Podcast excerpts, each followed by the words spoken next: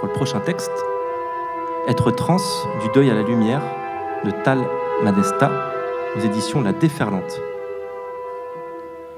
Il y a deux choses auxquelles je n'étais pas préparé lorsque j'ai compris qui j'étais. La première, c'est à quel point être trans revient à apprendre le deuil. Tous les jours, autour de moi, j'observe les unes qui portent l'habit noir et les autres dont les épaules ploient alourdies de mille croix. Être trans, c'est vouloir disparaître afin de ne pas avoir à souffrir son propre corps une seconde de plus. Se trouver continuellement cassé, ridicule, grotesque, et dans les jours sombres, espérer secrètement être invisible aux yeux du monde autant qu'aux nôtres. C'est la dysphorie, une faucheuse à l'allure bien particulière, une goule qui dévore tout sur son passage et qui laisse la peau si sèche qu'on devient friable au moindre vent. Être trans, c'est encore trop souvent dire adieu à des mères, des pères, des frères et sœurs, des grands-parents et des amis, des oncles, des tantes. Rien ne fait grandir plus vite que de savoir dans sa chair ce que provoque l'abandon total et absolu de toutes et tous.